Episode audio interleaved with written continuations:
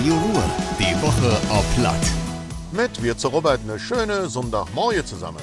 Seit Anfangs von der Woche, jede dem Düre würde ein Schrittchen Richtung Normalzustand. Die Geschäfte dürfen unter gewisse strenge Oplagen würde die Türe aufmachen. Außerdem, jedes würde ein bisschen Freizeit und es wird ein bisschen Freizeit angeboten, die man nutzen kann. So hat der Brückenkopfpark in Jülich und das Bojenmuseum in Niedegge wieder ab. Even, über all gilt, mögt euch vorher anmelden.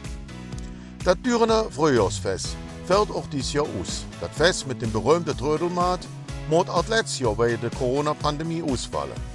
Man hat einfach die Planungen bis zuletzt vorangedriffen, leset aus dem Rathaus. Es ist schade, aber die Absage vor am Eng nicht zu verhindern.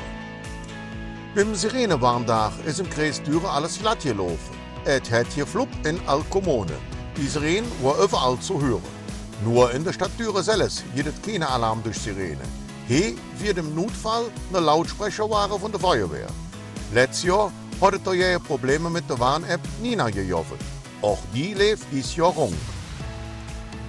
Der Kreisdüre mäht sich dieses Jahr Sorge, weil die ist. Es soll verhindert werden, dass sich die Krankheit wieder ausbringen wird. Deswegen soll die Geflügel im Moment nur in der Stall Wasser und Wasser kriegen. Weil die Tiere den Tränk und die Dröhe gemeinsam nutzen, ist es gefährlich, sich da anzustechen. Für uns Menschen ist die Gefahr doch gering. Und das war dort wieder. Ich allen noch einen schönen Sonntag. Macht Jod, Ihre Robert. Radio Ruhr. Die Woche auf Platt.